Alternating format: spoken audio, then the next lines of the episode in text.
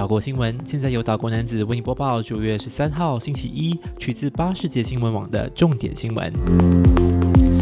本地消息：国会三读通过新的版权法，取代已有三十多年历史的原有版权法令。新法令的改动幅度相当广，大到影音作品版权，小至婚礼摄影照的版权归属等课题。新法令的大部分内容预计十一月生效。新的版权法案规定，所有原创作品，包括录音、电影和照片等的版权，将自动归创作者。任何人要公开使用，都必须注明出处。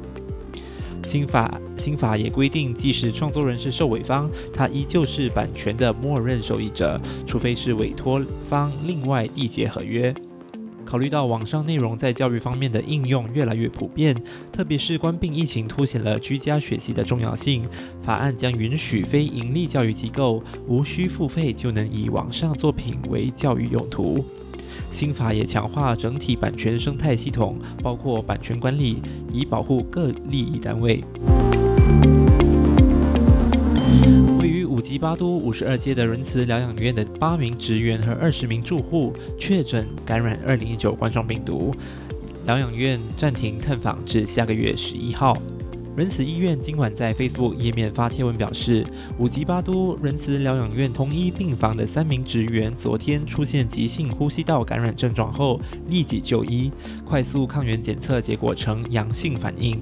获悉此事后，院方将相关病房封锁，并为所有受影响区域的职员和疗养院住户进行聚合酶链反应检测。至今天上午的检测结果显示，包括早前去看家庭医生而确诊的三名职员在内，共有八名职员确诊。另外有二十名住户确诊。贴文也表示，感染官病的住户和五名员工在检测前都没有出现症状。在所有的病例中，只有一名住户没有接种疫苗。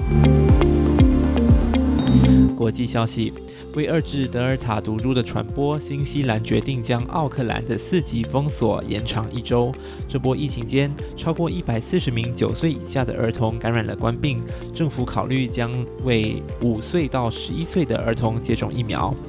已经严格封锁了二十六天的奥克兰新增三十三起社区传播病例，虽然没有大范围的社区传播，但由于跨境流动仍有风险，总理阿德恩下令将封锁措施再延长一周。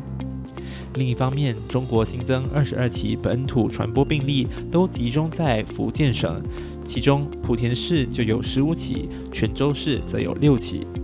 莆田、泉州目前禁止堂食，中小学也全部停课，全体居民强制进行核酸检测。附近城市的医务人员奔赴莆田伸出援手。当地医疗专家研判，福建这波疫情源头疑似为从新加坡入境的林姓男子，他八月四号入境，二十六号解除隔离，九月十号核酸检测呈阳性。